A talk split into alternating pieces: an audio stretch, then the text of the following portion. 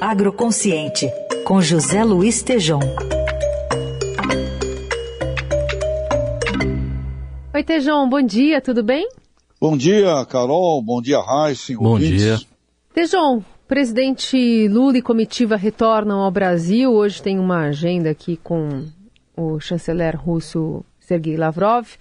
Mas nessa visita à China, ah, até como aponta o colunista do Estadão Lorival Santana, presidente fez declarações e compromissos que ferem interesses e valores nacionais alguns acordos podem trazer benefícios comerciais, sim, mas não justificam a visita, de Estado nem compensam as concessões feitas pelo Brasil.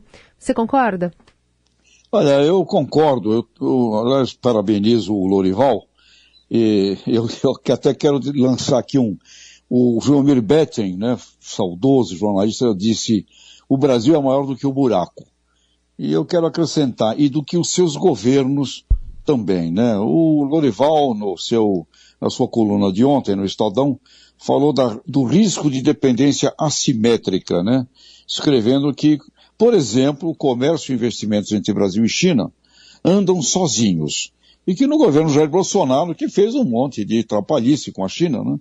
É, atravessando a pandemia e tudo, o comércio bilateral cresceu 52%, investimentos chineses 79%, somos o maior destino dos investimentos da China. O que eu queria ressaltar aqui para os nossos ouvintes e para você, Carol e Heiss, é o seguinte, o BRICS, é um termo que foi criado pelo banco Goldman Sachs lá em 2001, é interessante, reunindo aí os países que tinham o grande potencial de ascendência no PIB. E, de fato, de 2001 para agora, houve uma grande mudança. A China se transformou no segundo maior país do planeta, com mais de 18 trilhões de dólares no seu PIB, é, o Brasil não teve crescimento nominal no PIB, estamos aí a 1 trilhão ponto 9 é, no PIB brasileiro, porém no agronegócio se transformou efetivamente na grande potência. Não é?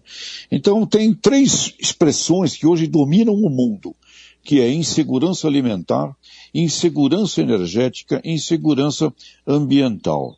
E as grandes agriculturas do mundo, a chinesa é grande, a primeira, os Estados Unidos, segunda a Índia, a terceira, a Europa, as grandes agriculturas do mundo, elas chegaram no seu limite potencial praticamente.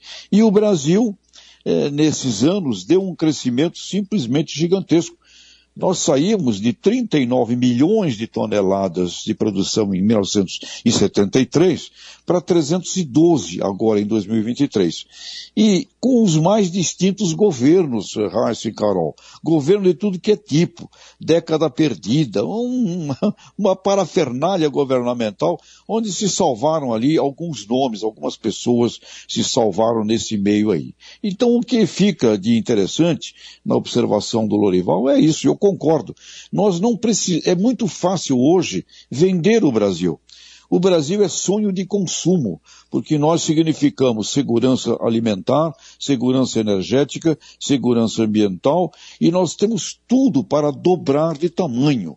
Nós temos todas as condições para dobrar de tamanho desses aspectos do sistema do agronegócio. Então, eh, nós temos que ter um grande equilíbrio e nos relacionarmos com todos os grandes clientes brasileiros.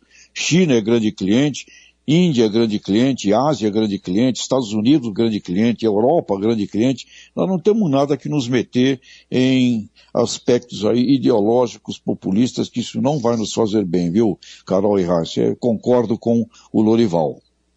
E, e, nesse aspecto, o Tejon, a ida de empresários eh, em comitiva, né, naquela primeira viagem que não ocorreu, nessa também, é, pode efetivamente uh, ir além desse campo ideológico e trazer benefícios aqui para o Brasil, para o comércio com a China? A tua colocação é muito importante, Heisen. Eu concordo com você.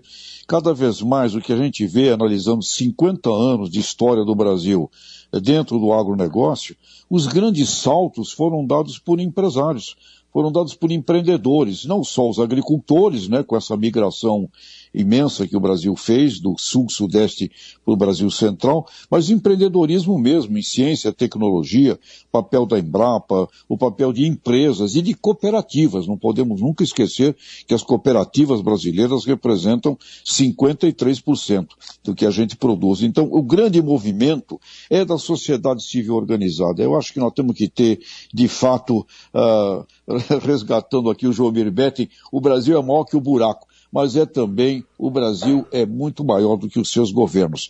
A iniciativa privada é que tem que assumir cada vez mais essas relações longe de populismos ideológicos que não servem para a gente, viu, Heisen? Muito bem. José Luiz Tejon abrindo a semana aqui conosco. Obrigada, Tejon. Até quarta. Abraços, até. Abração.